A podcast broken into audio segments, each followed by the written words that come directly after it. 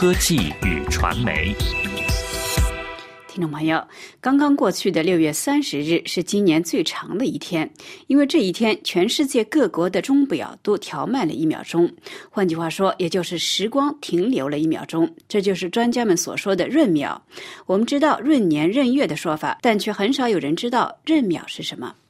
由于地球围绕太阳公转的速度放缓，这就产生了闰年，也就是每四年增加一天。同样，地球自转的速度也由于万有引力、海潮以及地震等原因而逐步放缓，这就使地球自转的时率也被称为天文时，与相对稳定不变的国际原子时之间出现了微小的偏差。随着时间的推移，科学家们对此现象的观察也越来越准确。一九七一年，国际电讯联盟通过。决议决定设立一个协调世界时作为全世界通用的标准时间。协调世界时是原子时和天文时的折中的时表，从一九七二年开始正式使用。自从使用以来，全球已经进行了二十五次转闰秒的调整。上一次调整是在二零一二年，今年的六月三十日进行的是第二十六次闰秒的调整。那么具体究竟是由谁来决定应该在何时调整以及怎么调调整？这主要是由设在巴黎的国际地球自转服务组织全权负责。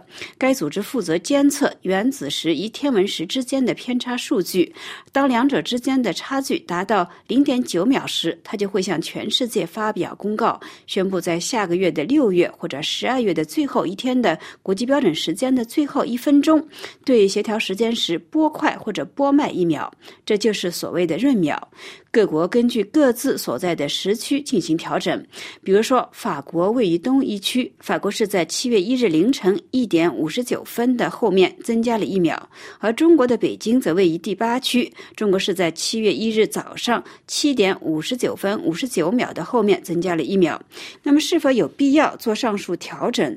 闰秒是否有其存在的价值？这是自闰秒出现以来一直在科学界引发争议的议题。因为虽然只是一秒之差。虽然这对普通人的生活根本没有任何影响，但是增加或者减少这一秒，对于一些特殊行业来说影响巨大。比如说，在航空航天、军事、潜水、电子等领域，这一秒钟的误差就足以致命。另外，如果某些国家单独拒绝认秒，那么这些国家的一些高精度的系统就无法和世界衔接。小到股票交易，大到卫星上天，都会出现一系列的蝴蝶效应。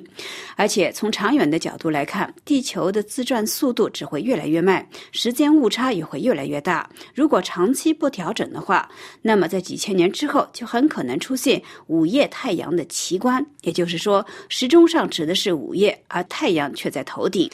但是闰秒的调整在实际操作中也存在不少问题。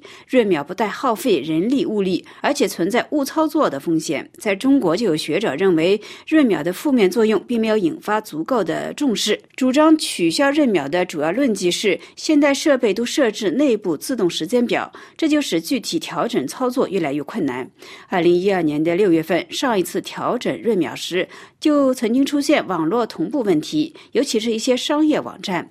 美国的网络巨头谷歌就曾经出现故障，谷歌今年因此预先采取了措施，避免其网络再度受到影响。国际电信联盟将于今年的十一月份在日内瓦举行会议，会议将是否应该取消闰秒进行表决。根据来自中国官方新华社的报道，代表中国政府的中国工信部届时将投票支持取消闰秒。新华社还引述中国专家报道说，物理学家和天文学家都普遍认为闰秒并无价值，科学界普遍认同取消闰秒。不过，国际地球自转服务组织负责人丹尼尔·甘比斯则向本台表示，根据他们的调查，百分之八十的科研人员都主张使用闰秒。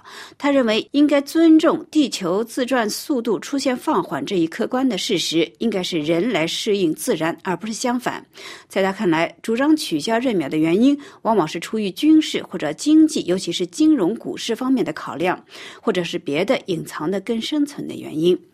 那么对普通的老百姓来说，这多增加的一秒钟，除了多睡一会儿之外，还能够用来做些什么呢？